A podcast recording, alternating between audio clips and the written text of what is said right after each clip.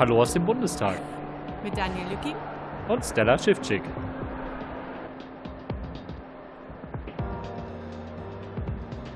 Wir melden uns heute schon zu einer relativ frühen Uhrzeit. Wir haben es 19.26 Uhr und können mit dem Podcast beginnen.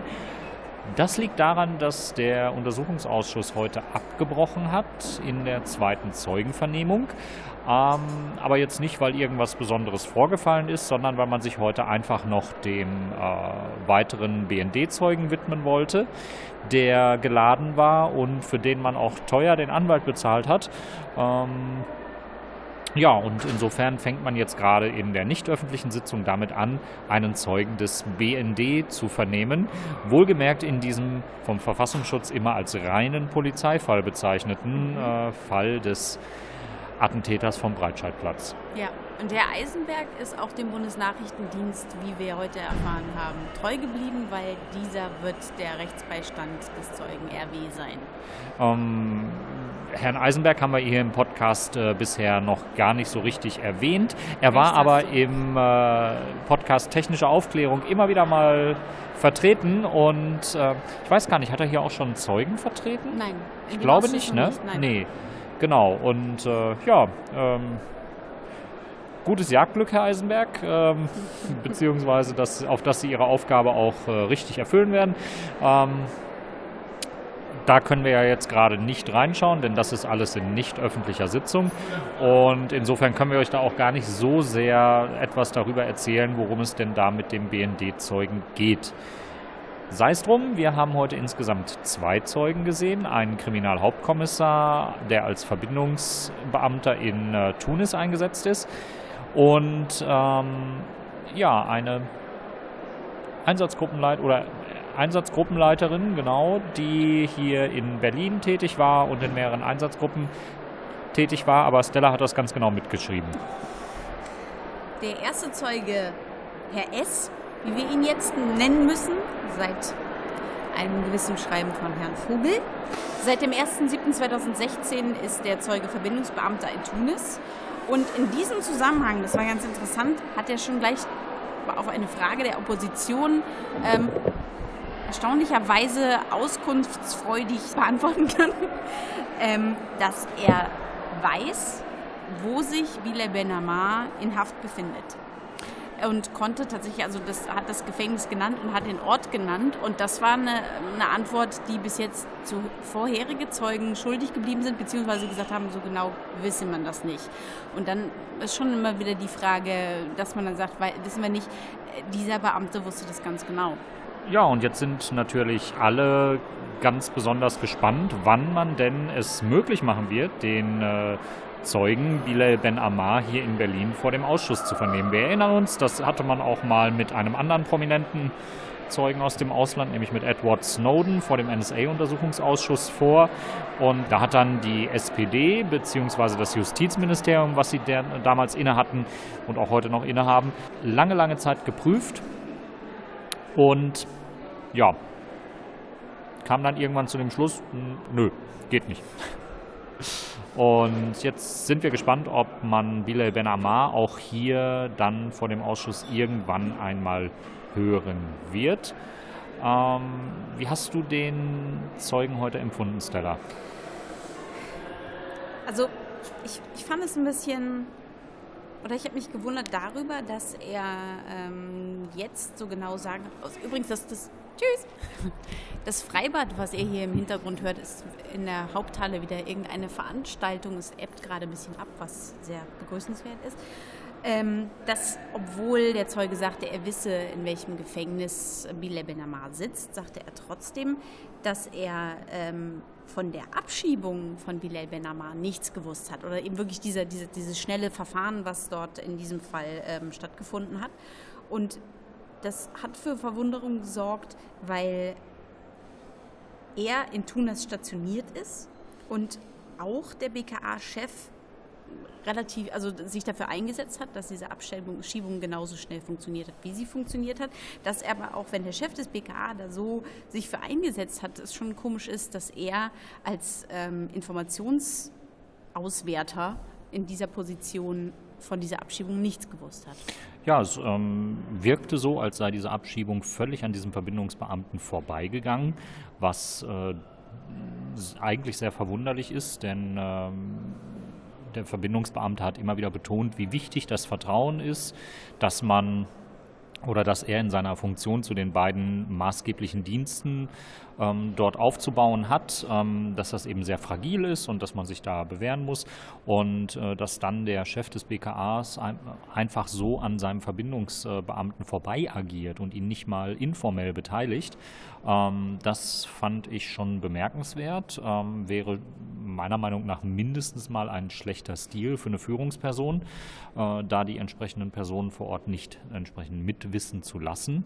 Ähm, ja, war aber auch eine relativ ideale Möglichkeit, dass er sich äh, dort aus diesem gesamten Fragenkomplex mehr oder mhm. weniger zurückziehen konnte, weil lief ja alles an ihm vorbei. Mhm. Ähm, mir war die Aussage insgesamt äh, zu rund, muss ich sagen. Mhm. Das war zu schlüssig, alles griff ineinander und äh, ja, das äh, wirkte alles sehr, sehr glatt gebügelt auf mich. Ähm, ich, ich fand noch ähm, ganz, ich weiß gar nicht wie. Also er hatte eigentlich nicht viel äh, positive Worte für die Zusammenarbeit mit den tunesischen Behörden übrig. Also er sagte eigentlich, ähm, ja, äh, am Anfang gab es zwar Orangensaft und Kekse zur Begrüßung, aber dann ist es wohl ziemlich schnell abgekühlt. Er ist ein sehr, ein sehr unterkühltes Verhältnis zu den tunesischen Behörden und ähm, wenn es Anfragen von deutscher Seite gibt, würden die sehr langsam bearbeitet. Ähm, also sie würden immer erstmal, hieß die Abfrage, Moment. Der Zeuge sagte auch, dass auch die Antworten lange auf sich warten lassen und sagte auch, dass äh, Tunesien auch nicht nur zögerlich ist, die Antworten zu geben, sondern sagt auch, was macht ihr denn damit, wenn wir euch eure Fragen beantworten? Also ja, man, man war in Tunesien äh, durchaus sehr skeptisch. Genau, also weil nur, für, die, die nur für internen Gebrauch, genau, die Fragenrückläufer, die sind nur für, äh, äh, nur für internen Gebrauch gedacht oder zu verwenden. Ähm, und sagte eben, dass es, dass es eben ja nicht, nicht nur schwierig ist, die Daten zu bekommen, sondern auch dann damit so ein bisschen bisschen zu hantieren. Ne? Ja. ja, also der, insgesamt schien Tunesien nicht begeistert davon zu sein, wie man mit ähm, gegebenen Antworten ähm, im Geheimdienstkreis dann so umgeht. Und die schienen wohl irgendwie den Eindruck zu haben, dass man Tunesien eher nachrangig behandelt und mit den Informationen dann aber durchaus arbeitet und umgeht. Ähm, ja, aber insgesamt, ich weiß nicht, ich fand wenig Spektakuläres mhm. in dieser Aussage. Ähm, ich muss aber auch sagen, dass mich der Zeuge in äh, gewissen Belangen auch überhaupt nicht überzeugt hat. Äh, das waren so Reaktionen, ich muss den Tweet gerade noch mal raussuchen, wo ich dann auch quasi noch eine bessere Schauspielschule äh, empfohlen habe. Genau, es kam zur Frage von Katharina Willkommen von der FDP. Ähm, die den Zeugen danach fragte, hey, wie sah denn das eigentlich aus mit der BND-Beteiligung. Wie mhm. war der BND eingebunden in die ganzen Geschichten? Und ja, nachdem der Zeuge mehr oder weniger schon eingestanden hatte, in Kontakt mit dem BND vor Ort zu sein, äh, meinte er dann, äh, ich zitiere wörtlich, ich würde da gern sauber bleiben, wenn Sie erlauben.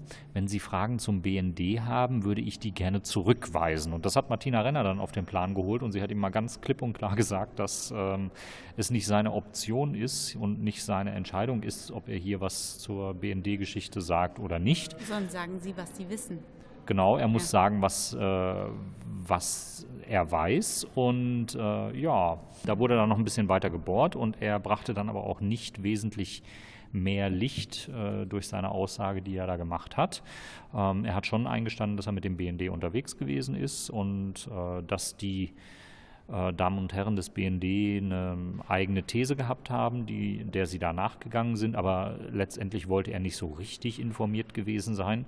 Und ein ähnliches problematisches Verhalten hat er dann an den Tag gelegt, als äh, es darum ging, inwieweit er denn Kontakt zu anderen Diensten gehabt hat, ähm, als das Attentat passiert ist und inwieweit er sich damit ausgetauscht hat. Und dann hatte er mehr oder weniger eingeräumt, ja, er hatte schon so regelmäßig Kontakt zu anderen Diensten und so, ähm, jetzt aber nicht offiziell oder nicht in dienstlicher ähm, Befassung, sondern eher so informell. Ja, und als es dann zu genaueren Nachfragen kam, wie denn dieser informelle Kontakt aussah, äh, da zog er sich dann äh, darauf zurück, dass er sich doch nicht erinnern konnte und äh, dass er sich doch nicht erinnern könne und nichts Falsches sagen wollte und deswegen ja gar nichts sagt mhm. und von seinem Aussageverweigerungsrecht diesbezüglich quasi Gebrauch macht. Ja, aber er setzte eigentlich ja schon an, irgendwas zu sagen und, und hielt dann kurz in und sagte, ah nee, ich erinnere mich nicht. Und das, das machte schon einen sehr komischen Eindruck. Ja, er, er versuchte so den Eindruck zu, zu entwickeln, ja, ach, ich habe ja mit irgendwelchen Diensten geredet, aber kann mich nicht mehr so genau daran erinnern, mit welchen und deswegen möchte ich jetzt lieber nichts sagen. Ähm, das ist, ja, war eine äh, spannende Entwicklung mit diesem Zeugen noch, äh, der dann auch relativ zügig äh, wieder weg musste. Was, was ich auch ein bisschen spannend finde, da reisen Zeugen von äh, Tunis aus oder Rabat aus an, ist jetzt schon der zweite Verbindungsbeamte des BKA. Und äh, die haben dann aber auch nicht Zeit, solange wie diese Ausschusssitzung dauert und bis die Fragen alle erschöpft mhm. sind, sondern die müssen dann irgendwie ganz plötzlich wieder weg, weil sie noch tierisch schnell einen Flug kriegen müssen. Äh, also so, so Teilzeitzeugen, ich glaube, das bringt den Ausschuss auf Dauer auch nicht ganz weiter. Mhm. Äh, vor allen Dingen, wenn dann die Zwischenzeit noch genutzt wird, um irgendwie Aussagen anzupassen oder eben, wenn man dann weiß, okay, das Zeitbudget ist nach hinten ohnehin begrenzt und äh, jedes, jede Minute, die man ein bisschen länger nachdenkt oder in, wo man eine Frage falsch versteht, die führt dann eben dazu, dass die Abgeordneten nicht mehr allzu lange fragen können. Ähm, auch Zeuge S wurde zu dem vermeintlichen Kontakt von dem späteren Attentäter befragt, Momo 1, den wir im letzten Podcast unter anderem schon besprochen, äh, angesprochen haben. Und da sagte er, er wollte auch da gerade ansetzen und sagte aber, nee, zu dem darf ich nicht sagen, dort, oder der intervenierte, so glaube ich auch wieder die Regierungsbank, mhm. ähm, dass der Zeuge dazu nichts sagen dürfe, weil das gerade, weil, weil es um den Mumu 1 gerade in einem laufenden Verfahren geht und deswegen, um das Verfahren nicht zu gefährden, dort keinerlei Aussagen zu betätigt werden dürfen. Noch nicht mal, und das hatte, glaube ich, Irene Mahalic gefragt, ähm, ob denn eine Identifizierung also ob dem, dem BKA eine Identifizierung von Mumu 1 gelang, gel, oder gelungen sei. Und ähm, selbst diese Frage durfte er weder verneinen noch bejahen, was, was komisch ist, weil das ja nicht darum geht, sagen Sie nicht, wir wollen nicht wissen, wer es ist, sondern konnten Sie in Erfahrung bringen, wer das ist. Dazu durfte auch keine Aussage getätigt werden. Also insgesamt äh, muss ich sagen, die Zeugenaussage war äh, in weiten Teilen sehr rund ähm, insgesamt geschmeidig vorgetragen, aber dann doch letztendlich äh, in Teilbereichen wenig überzeugend, nämlich immer dort, wo erkennbar wurde, dass die Abgeordneten ein bisschen mehr nachfragen. Ähm, da konnte er dann keine wesentliche Auskunft dazu geben, der Herr S. Und äh, ja, kommen wir zum nächsten Zeugen. Kommen wir zur nächsten Zeugin, genau. genau. Zur nächsten Zeugin, Dr. Julia Pohlmeier. Sie hat 13 Jahre Erfahrung im Terrorismusbereich gesammelt und ist hier geladen worden als Polizeiführerin im BKA. Ähm, sie hat das äh, Angebot eines Eingangsstatements sehr zu Genüge in, äh, angenommen mhm. und hat, wie lange war das, eine Stunde? Es ging in Richtung ja. einer Stunde, ja. Ähm, sehr eloquent, sehr detailliert zu den schon uns bekannten BAOen und EVs. Sie hat sich zu Lacrima geäußert, sie hat sich ähm, hat, äh, hat sich zu Lacrima unter anderem geäußert und brachte aber auch neue äh, GAVs, wie das Stereo zum Beispiel. Oder BAO Echo. BAO Echo, genau.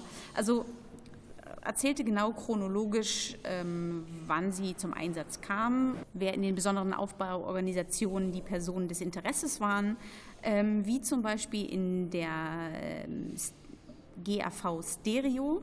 Dort ging es zum Beispiel um Bernadette und Khaleb, die ähm, telefonisch überwacht wurden und wo es dann später zu einer äh, Wohnungsdurchsuchung am 30.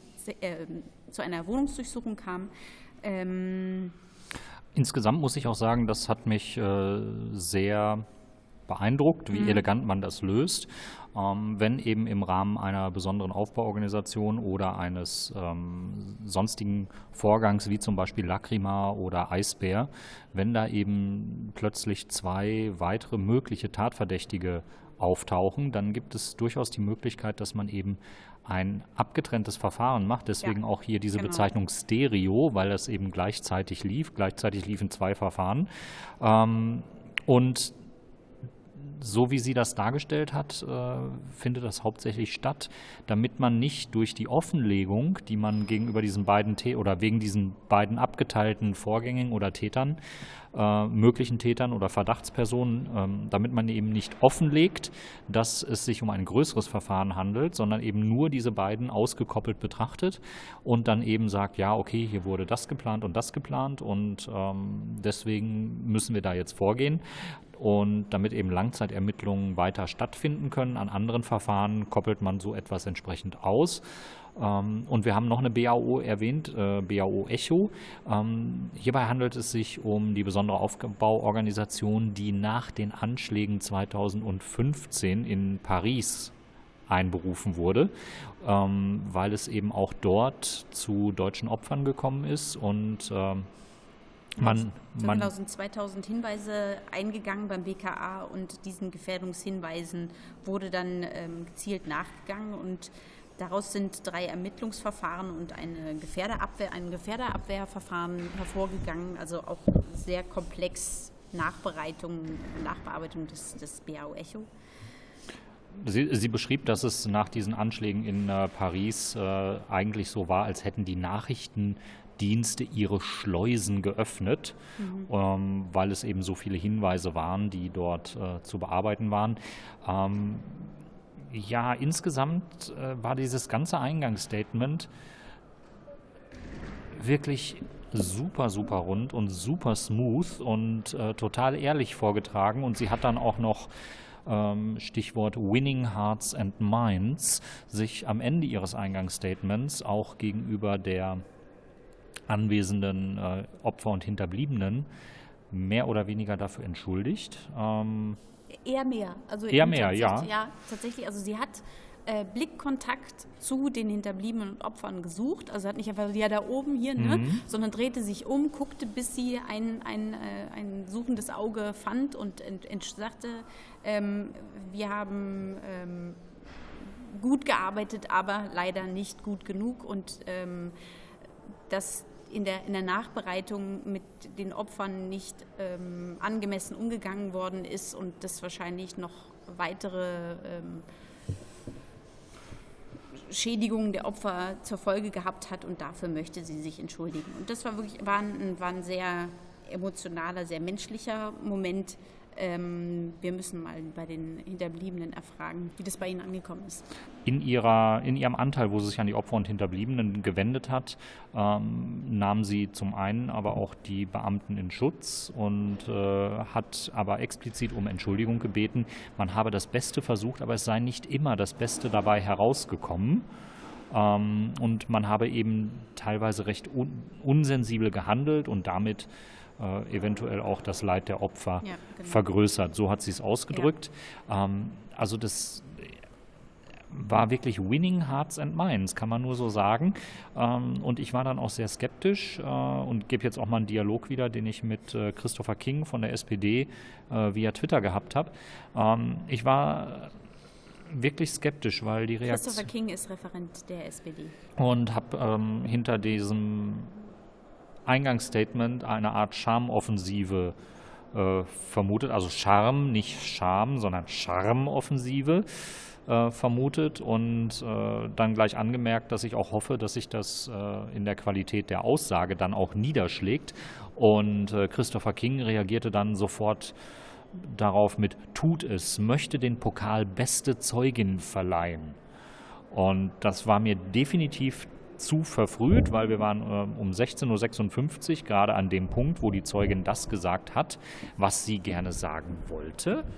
Ähm und ja, wir, wir haben da jetzt ja schon einige Erfahrungen gesammelt und haben schon gemerkt, dass, dass so das erste Auftreten und diese Offenherzigkeit und so, jetzt da bin ich und ich stehe allen Fragen offen und ich bin bereit, ähm, lösend und äh, erklärend zur Seite zu stehen. Und wenn dann die Fragen kommen, die dann vielleicht nicht so ganz das sind, was man, äh, ja, also nicht so ähm, Fragen, die vielleicht ein bisschen bohren, die unangenehm sind, dann äh, zeigt sich meistens tatsächlich die wahre äh, das, das wahre, wahre, Gesicht und die, die wahre Einstellung ähm, zum Ausschuss. Und ja, es, es, war auch in diesem Fall so. Also ich hatte noch gar nicht richtig die Antwort äh, getwittert und dann kam von Christopher King noch einiges zurück. Ähm, ich war da gar nicht, äh, noch gar nicht richtig mit durch. Da geriet die Zeugin unten schon äh, unter Bedrängnis. Ähm, und zwar durch einen CDU-Abgeordneten, durch den Herrn Gröler, der. Ähm, Ganz grandios heute. Der, ja, der hat sich also wirklich durch ähm, ordentlich Jagdinstinkt ausgezeichnet und äh, fragte dann, ähm, ja, wie denn das mit dem LKW so von Seiten des BKAs äh, bewertet worden ist. Ähm, der Attentäter hat ähm, sehr lange nach einem LKW gesucht, den er verwenden konnte, um seinen Anschlag durchzuführen. Das hängt technisch einfach damit zusammen, dass man heutzutage LKWs nicht mehr kurz schließen kann. Da ist eine Menge Technik drin. Ähm, insofern, wer einen LKW klauen will, muss dazu eigentlich den Schlüssel haben. Und auch so Dinge wie ich breche die Tür auf oder ich schlage ein Fenster ein, das erkennt ein LKW und sagt, boah, jetzt habe ich keine Lust mehr irgendwo hinzufahren. Ähm, und deswegen fand dieses sogenannte Abklinken statt. Das heißt, er lief das, dieses Wort ist heute ungefähr 80.000 Mal gefallen und es ist immer schön, wenn, wenn so ein völlig neues Wort kommt und es dann so völlig selbstverständlich verwendet. Also abklinken war heute so wie atmen. Ja. Es wurde abgeklinkt und hat der eigentlich abgeklinkt und nachdem er abgeklinkt hat, ähm, ist es eigentlich ein sehr lächerliches Wort, weil das mich so wahnsinnig an 1. Mai, an, ans Entglasen erinnert hat. Oder, äh, weiß nicht, es ist, es ist typische, Artist, äh, typische Polizeisprache, so, ja, abklinken. Ja, oder, also nicht, der Attentäter, Lackierer. der spätere ja. Attentäter hat einfach nur versucht, hey, welcher LKW ist offen, in welchen komme ich rein? Und da gab es dann auch gleich einen Widerspruch, den auch die Zeugin nicht auflösen konnte. Nachdem halt so über lange Zeit, also mehrere Tage äh, gab es, an denen der spätere Attentäter am Friedrich-Krause-Ufer beim Abklinken gesichtet worden ist. Ähm, nachdem er dann endlich einen LKW gefunden hatte, nämlich den des späteren Opfers äh, Lukas, ähm, ging er erstmal weg. Nämlich eine Stunde in die Fussilet-Moschee, die ja schon ein paar Meter um die Ecke ist, also guten Kilometer anderthalb ist man dahin schon unterwegs und äh, kam dann wieder und soll dann den Lkw-Fahrer erschossen haben. Und es war eben für viele Obleute und Abgeordnete nicht klar, warum er das Risiko eingeht, dass dieser Lkw eventuell wieder wegfährt oder dass der Fahrer den Lkw verlässt, den er gerade eben als äh, offen und verfügbar gefunden hat. Ähm, möglicherweise wollte er nicht mit der Waffe angetroffen werden, möglicherweise hat er die Waffe in der Fusilet-Moschee. Äh, ähm, überhaupt erst geholt. Das ist alles nicht bekannt. Das kann auch das BKA nicht belegen, was in dieser Fusilet-Moschee in dieser Stunde passiert ist, die er sich da aufgehalten hat ähm, mit wem er da eventuell zusammengesessen hat. Es ist nur dann wieder klar, dass er den LKW aufgesucht hat, äh, den Fahrer getötet hat und ein Bild von sich oder von der Lenksäule des LKWs an, an Mumu 1 gesendet, gesendet hat. hat. Auf jeden Fall kam sie durch diese Fragen schon relativ unter Druck, weil ihr gar nicht äh, bewusst gewesen zu sein schien, dass es diese Stunde dazwischen gegeben hat, zwischen Hurra, ich habe einen LKW gefunden und der Tötung des LKW-Fahrers. Aber auch die, die, die Thematik, dass ja der äh, Lkw-Fahrer eine Applikation hatte, mit der Telefonate mitgeschnitten werden konnten und deswegen es eine ähm, Transkription der Telefonate gibt, äh, woraus hervorgeht, dass der Fahrer einem Kumpel am Telefon sagt, hier fummelt schon wieder einer an meinem an meinem LKW rum, das hatte ich heute schon mal und gestern auch. Ähm, ob das im BKA noch weiter irgendwie besprochen worden ist, dazu konnte die Zeuge nicht sagen. Ja, sie hat dann auch nochmal versucht, gerade zu rücken auf die Fragen der Obleute hin, warum denn mit dieser Öffentlichkeitsfahndung, die nach dem Anschlag ausgeblieben ist, oder zunächst mhm. ausgeblieben ist, äh, so lange gewartet wurde. Es ist so, dass um 17 Uhr am Folgetag nach dem Anschlag die Duldungsbescheinigung im LKW gefunden worden ist. Und die Zeugin beschrieb, man habe auf diese Öffentlichkeitsfahndung verzichtet, um nicht möglicherweise den Täter noch zu einer weiteren Amok-Tat zu verleiten. Also ihre, ihr Bild, was sie da in den Ausschuss gegeben hat, war, ähm, er sitzt irgendwo im öffentlichen Personennahverkehr, kriegt, äh, ist mit dem eigenen Bild auf einem der Screens, äh, die man da immer so hat, äh, konfrontiert, rastet aus und tötet möglicherweise Menschen. Fand ich insgesamt recht schlüssig und äh, kann diesen, diese Handlung eigentlich auch nachvollziehen. Ähm, man gab dann irgendwann äh, das Bild an ausländische Partnerdienste weiter und war sich dann auch mehr oder weniger bewusst, dass es über diese Quellen oder über diese Herausgabe auch dazu kommen würde, dass eben die Identität des äh, Attentäters äh, presseöffentlich wird. Ähm, sie berief sich da insgesamt auf Erfahrungen mit Dingen, die man preisgibt und wie schnell die in der Presse landen würden. Ähm, also es war auch ziemlich viel Pressebashing mhm. ihrerseits dabei. Ja. Ähm, obwohl sie sagte, ja, sie hat sich via Social Media vorbereitet. ähm, da, man kann daraus Informationen beziehen, ja. Man kann daraus Informationen beziehen, aber generell ist die Presse etwas äh, Böses und sehr Lästiges, ja. äh, zumindest für äh, BKA-Ermittler. So hat sie das äh, mehr oder weniger dargestellt. Kann ich in dieser Hinsicht auch nachvollziehen.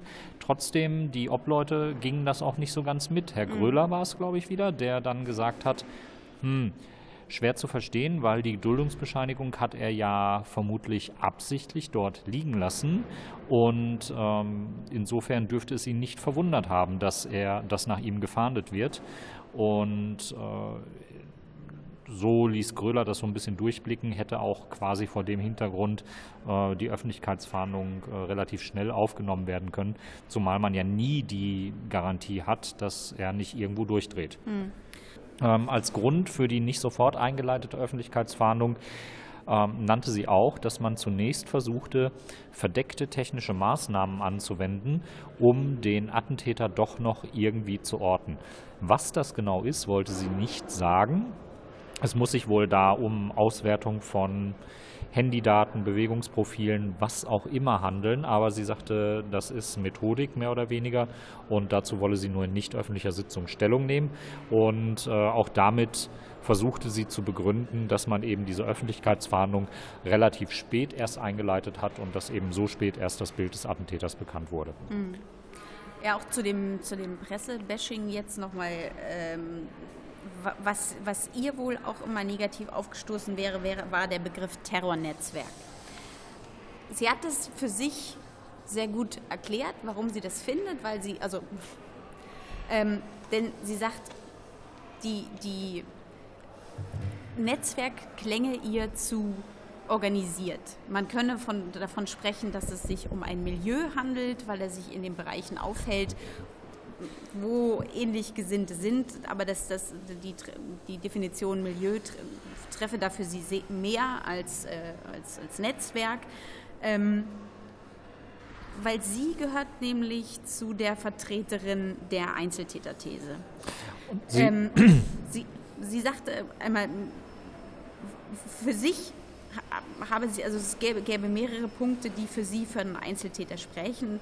Ähm, Einmal ist, dass, dass der äh, spätere Attentäter die LKWs gecheckt hat, ähm, dass er das komplett alleine gemacht hat, ähm, dass er ähm, in der Kommunikation, ich glaube, das war auch mit Mumu 1, gesagt hat, bete für mich, also nicht im Plural gesprochen hat, oder dass der IS zum Beispiel im, im Bekenntnis später geschrieben hat, es sei ein Soldat des IS. Ja, dass, dass, dass, er wirklich, so wie er sich in Deutschland bewegt hat, komplett alleine bewegt hat. Äh, auch sein äh, Gelübde oder sein Gelöbnis auf den IS habe der spätere Attentäter allein abgelegt und all das zusammengenommen wäre der Grund dafür, immer von einem Einzeltäter zu sprechen. Ja, gut, ist ein definitorisch, definitorischer Hickhack, der da stattgefunden hat. Ähm, sie sprach dann an anderer Stelle davon, ja, von Netzwerk kann man auch deswegen nicht reden, weil das würde ja eine Art Steuerung beinhalten, die es nicht gegeben habe. Also insgesamt hat die Zeugin Pohlmeier mit, der Definitions, mit dem Definitionsexkurs zum Thema Netzwerk den Ausschuss recht lange aufgehalten. Ihr sei der Begriff Struktur viel lieber. Also der spätere Attentäter habe sich in Strukturen belegt, aber sie legt Wert darauf, dass es keine terroristischen Strukturen gewesen seien, weil auch das wieder zu viel Steuerung beinhaltet hätte. Ähm, und dann gab es auch noch ein mehr oder weniger Streitgespräch zwischen, zwischen ihr und äh, Martina Renner, ähm, wo die Zeugin Pohlmeier dann meinte, ja, sie bedauere das, dass sie immer wieder die rote Karte zeigen muss und gewisse Dinge äh, nicht erläutern könne. Und äh, Martina Renner warb dann auch ihrerseits um Verständnis. Ähm, dass man das doch vor dem Hintergrund verstehen müsse, dass es sehr konkrete Hinweise auf einen geplanten Dreifachanschlag gegeben hat, der durch äh, den späteren Attentäter und zwei weitere Täter in mehreren Städten zeitgleich begangen werden sollte und dass man vor dem Hintergrund natürlich nach einem Netzwerk fragen muss. Und dann einigte sich Martina Renner mehr oder weniger mit der Zeugin darauf, dass sie künftig nur von Struktur sprechen würde und nicht aber weiter von einem Netzwerk. Und ähm, die Zeugin Pohlmeier hat äh, sehr weit ausgeholt und auch immer wieder auf die Presseberichterstattung äh, verwiesen, dass Netzwerk ja die völlig falsche Darstellung sei, weil es sich ja nur um eine Struktur aus mehreren Personen handeln würde, die aber dann doch nicht koordiniert reagieren. Äh, das war schon sehr befremdlich, vor allen Dingen, wenn man sich in Erinnerung ruft, wie bei den G20-Prozessen in Hamburg ähm, die Justizverfahren ist, ja, wie viele Leute da wegen psychologischer Unterstützung und einfach nur, weil sie da gewesen sind oder weil sie dem Ganzen zugeschaut haben, dann plötzlich für äh, Wochen und Monate unter Haft genommen worden sind, ohne dass man sehr konkret irgendetwas hätte nachweisen können.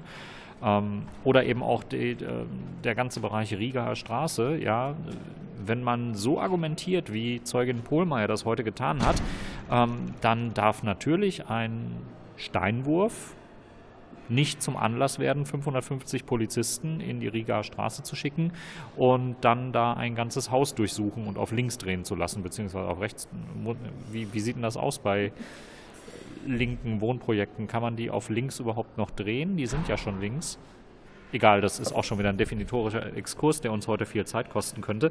Ähm,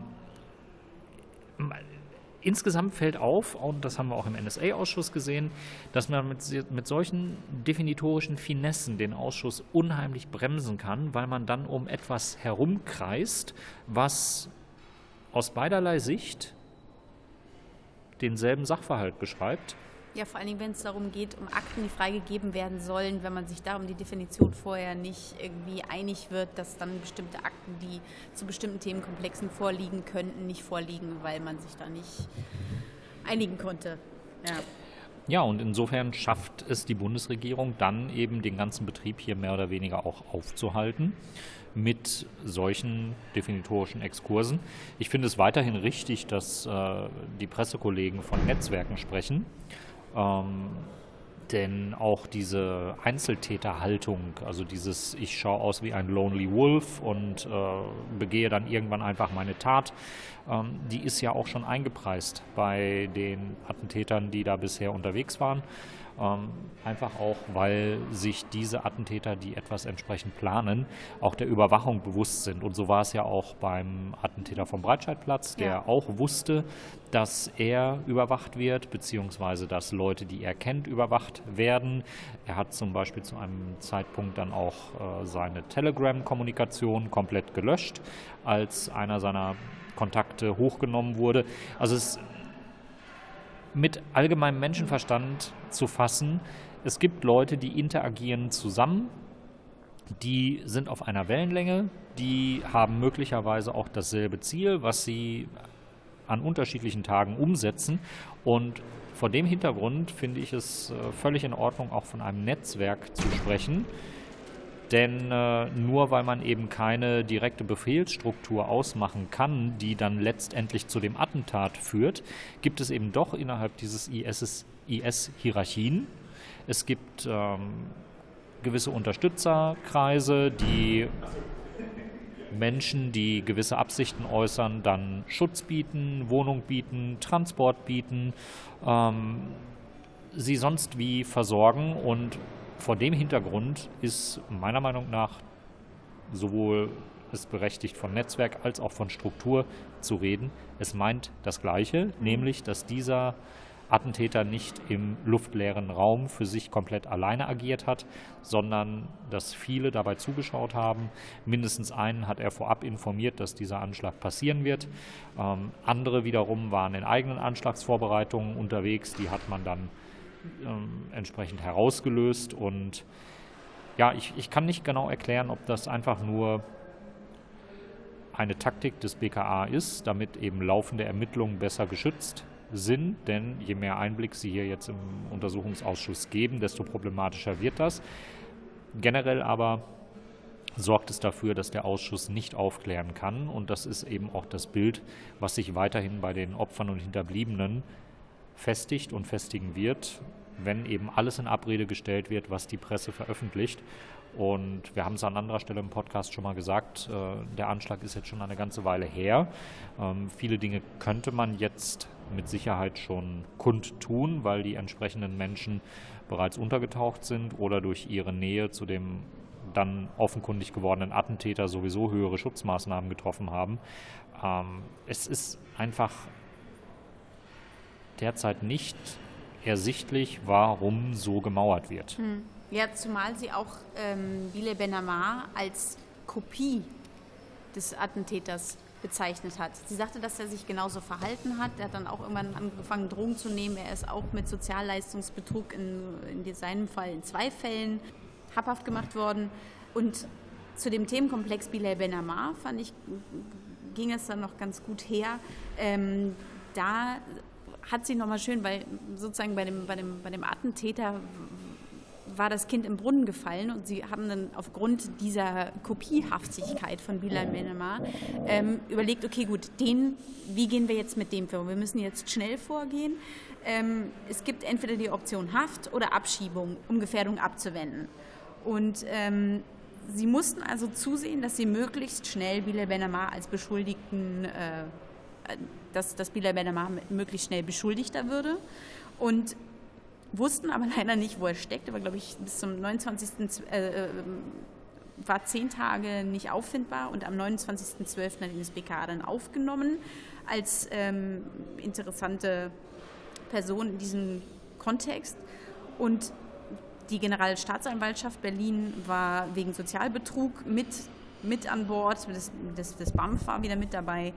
Ähm, und Sie machten auch eine Hausdurchsuchung bei Bile Benamar, um möglichst schnell an Reservate zu kommen, sicherzustellen, also eben um Punkte finden zu können, um ihn entweder abzuschieben oder äh, inhaftieren zu können.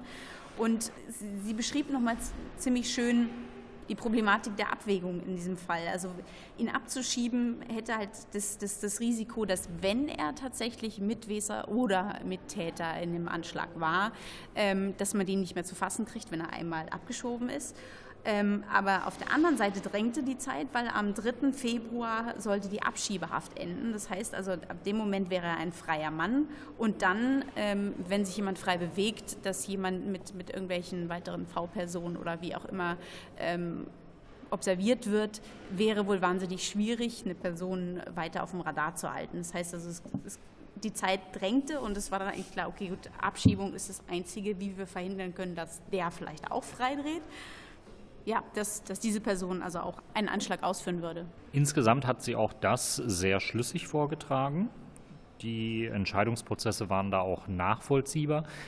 Aber ich muss sagen, in vorherigen Sitzungen hat sich Konstantin von Notz zu dem Thema geäußert und er sagte, naja, also da waren so viele Sachverhalte, die man äh, rund um Bilal Benamar schon zusammen hatte, die gereicht hätten, ihn ein halbes Jahr ins Gefängnis zu bringen. Das, das hat ja die Zeuge nicht bestätigt. Sie hat gesagt, wir hätten keinen Haftbefehl durchkriegen können. Genau, und äh, weil das insgesamt zu schwach gewesen sei, also das ist ein Punkt, den müsste man nochmal detaillierter prüfen und uns rennt jetzt ein wenig die Zeit, nein, uns rennt nicht die Zeit davon, weil sie Gott sei Dank ja, und an, an dieser Stelle können wir dann auch, glaube ich, jetzt den Podcast bzw. diese Zeugin unterbrechen, denn das hat der Ausschuss heute auch getan, weil man sich eben jetzt noch dem BND-Zeugen widmen muss. Ähm, hat der Ausschuss für heute die Vernehmung der Zeugin in öffentlicher Sitzung beendet. Sie wird also noch irgendwann mal kommen. Und hinter uns hört ihr schon die fleißigen Damen und Herren, die jetzt hier für Ordnung und Sauberkeit im Bundestag sorgen und uns jetzt gleich die Aufnahmeatmosphäre ziemlich kaputt machen. Und vor dem Hintergrund bleibt jetzt nur noch zu sagen. Dann bleibt uns nur zu sagen, wir freuen uns weiterhin über Spenden unter spende.uapod.berlin über PayPal. Und ähm, die nächste Sitzung findet am 6. Juni, den 6.6. statt. Das heißt, ihr hört uns wieder darauf hin am Freitag, am 7.6. Und bis dahin. Tschüss aus dem Bundestag. Tschüss aus dem Bundestag. Wir kriegen wieder Ärger mit G-Sposby. Das ist immer noch kein Auto.